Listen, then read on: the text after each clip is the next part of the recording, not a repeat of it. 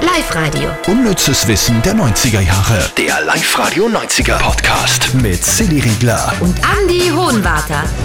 Hallo, letzte Woche haben wir nun geredet über die ersten Autos und diese Woche hat man unnützes Wissen zum 90er-Jahr-Auto. Das möchten wir euch nicht vorenthalten. Es hat es zwar nicht in die Top 3 geschafft vom unnützen Wissen, aber es ist trotzdem eine coole Info. Und zwar ist es gegangen um das Auto, das 1992 auf die Welt gekommen ist, mit Gesicht, der Twingo. Kannst du dich noch erinnern, was wir da erzählt haben? Ja, Erzähl. Erzähl du mal. Nicht? Ah, ja, gern. Äh, ich finde das ja extrem herzig, weil die fahr Fiat 500 und den, den finde ich halt auch ein Gesicht. Und beim Twingo war es auch so, der Kühlergrill hätte ausschauen sollen wie ein Lächeln und die Blinker waren so gesetzt, dass die Augen ausschauen, als würde er- würde er eben lachen, so, so lachende, fröhliche Augen. Mhm. Und Twingo war ein Wortmischmasch aus Twist, Swing und Tango. Sie hat sich alles gemerkt. Hey, voll gut. Ja, war, ja- war erst gestern, dass wir es Ach so, aufzeichnen. Aber ja, ja, ja. Äh, und vom Twingo jetzt zur Top 3 vom unnützen Wissen. Platz 3. Sex and the City. Hey, da haben wir eh schon viel zu lange nicht mehr drüber geredet eigentlich. War ja eine der Serien der 90er. Du hast alle gesehen, gell? Alle Folgen. Nein, ich weiß nicht. Äh, Ich finde ja, es war ja in jeder Folge eigentlich das Gleiche, oder? Also vom Gefühl her habe ich alle gesehen. Ja, die weil es- Liebhaber haben gewechselt von, von Ja, der stimmt. Carrie. Ich bin sehr gespannt auf das Remake, das da jetzt kommen Die wird. drehen ja gerade, Mhm, gell? Genau. Aber wird wahrscheinlich auch nicht um recht viel was anderes gehen als damals. Also um Sex und die Ja, City. ja. könnte sein.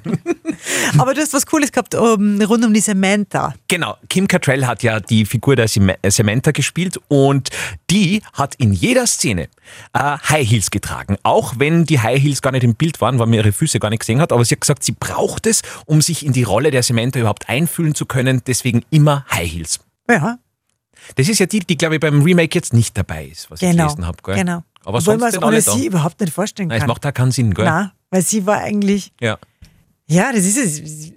Das war wie die Simpsons ohne, ohne Marge. ja. Vielleicht ein komischer Vergleich, aber die fällt, die, die fällt sicher. Okay, Nummer Zwei. Der hatte diese Woche Geburtstag gehabt, Oli P. 43, genau.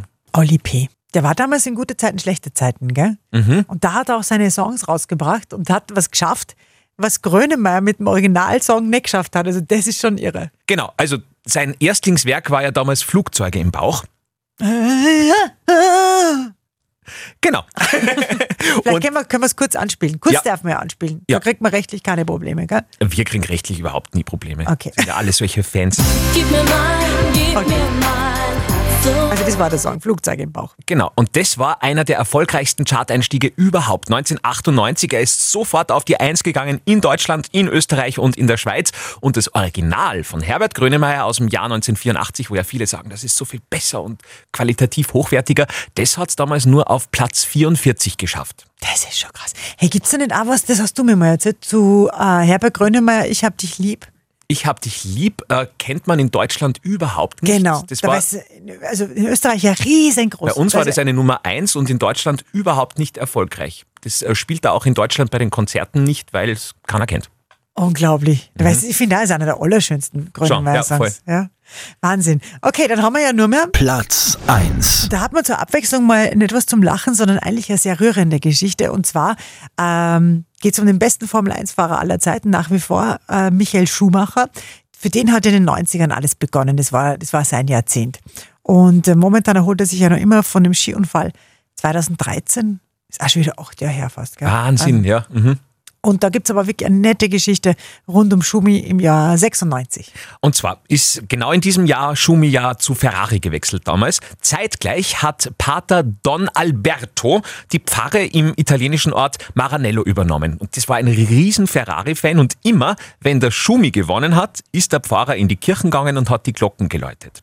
Und als der Michael Schumacher dann aufgehört hat, für Ferrari zu fahren, hat auch der Pfarrer gesagt, na, er macht jetzt Schluss und hat sein Amt als Pfarrer niedergelegt.